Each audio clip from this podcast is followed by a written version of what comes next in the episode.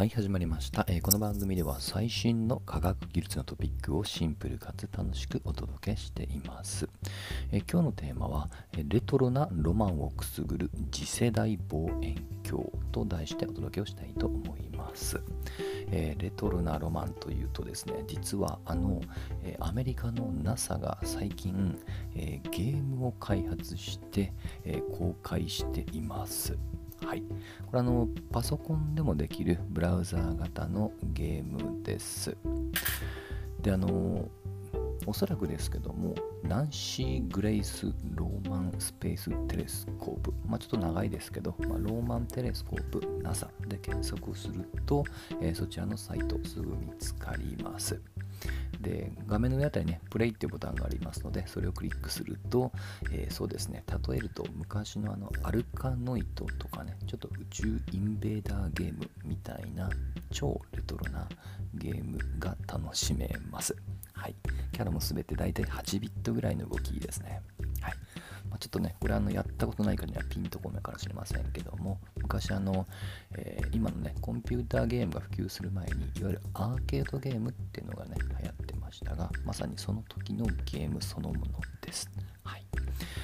まあ、なぜあの NASA がなんですけども、えーこれは先ほど触れたナンシー・グレース・ローマン宇宙望遠鏡のプロモーションとして作られたゲームです。はい、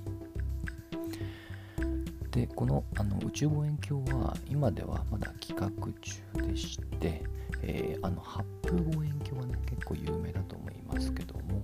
構造としてはそれに似ていて同じような赤外線という領域を探索し性能で言うと大体ですけどハッブルの200倍以上と、えー解像度を誇ります。はいでこれ実はまだの打ち上げ時期は決まってませんけどもうあの設計のレビューは完了していて、まあ、最終テストっていうのを今行っており遅くとも2027年には宇宙探査を始める予定です。はい、でこのあのちょっと長いので今日はローマン望遠鏡と呼びますがあのこれはですねそもそも目的なんですけども、えー我々の太陽系よりも外の宇宙の構造を解明するというのが主な目的です。ですのであのちょっと近いケースで言うと2021年末に打ち上げられたジェームズ・ウェッブ宇宙望遠鏡と同じように物理的に太陽系外まで最終的には移動して、えー宇宙の、ま、大規模な構造とかねそういったものを解明すると思ってください。でその中でも特に注目をされているのが、えーダークマターとダークエネルギーの、まあ、調査ですね。はいまあこの言葉はね宇宙ファンにはおなじみですけども宇宙の合わせて95%以上の、まあ、エネルギー分布を占める謎の、えー物質およびエネルギーのことです。だあのしかもこれダークマターもそうなんですけどもむしろダークエネルギーの探索っていうところを期待されています。え簡単にそれぞれの言葉の定義を言うと、まあ、ダークマターというのは、えそこに要はあの引力ってものがねないと、え宇宙は今のような安定的に、えーまあ、配置づけられていない逆引きするとそこにまだ見つかってない謎の引力を帯びた物質があるそれがダークマターですと。はい、大体宇宙全体の、まあ、3割弱ぐらいをこれが占めていると計算では求められています。そして残りのこれはも本当にダークマターの2倍以上の分布と言われているのがダークエネルギーなんですね。こちらの方がある意味謎は深いです。はい、でこれはエネルギーって言ってます通りその物質ではありません。シンプルに言うと、えー基本的には物質というのいうのは、まあ、引力ってのを帯びる相対性的に言うと、えー物質が存在するイコール、まあ、時空の歪みを生じさせそれが引力的な作用を及び起こすと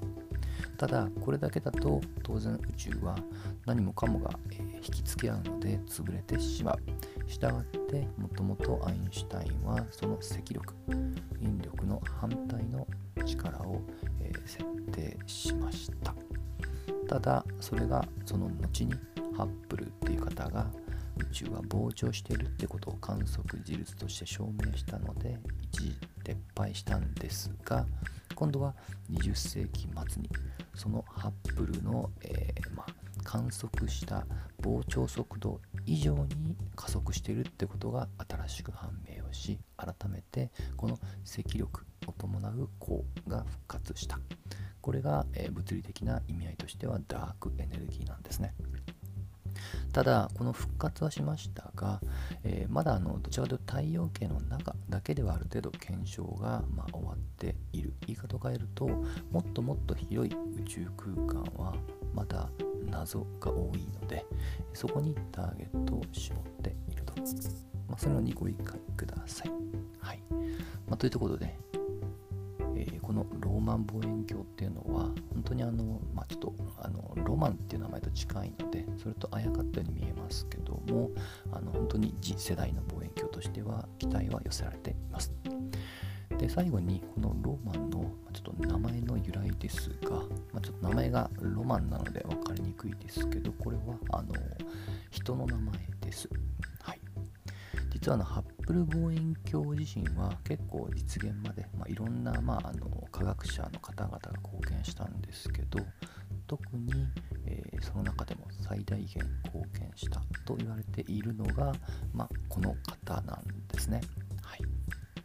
このナンシー・クレス・ローマンさんですね。はい、この方はよく通称なのであまりにも貢献がま高いのでハッブルの母というような呼び名もあるぐらいです。で実はもともとこのローマン望遠鏡は、えー、これはダブルファーストっていう名称で名付けられてたんですけども2020年に解明をして今になりました。私の推測ですけど実はこの方2018年に亡くなっており、まあ、そういったねあの、まあ、ことも影響したんじゃないかなと推測しています。まあ、いずれにしてもまだ打ち上げは先ですので、まずはね、それまでは冒頭触れたレトロゲームを楽しんで、えー、本当のね、打ち上げの日を首を長くして待ち待ちたいなと思っています。はい。といったところで本日のお話は終わりにしたいと思います。また次回一緒に楽しみましょう。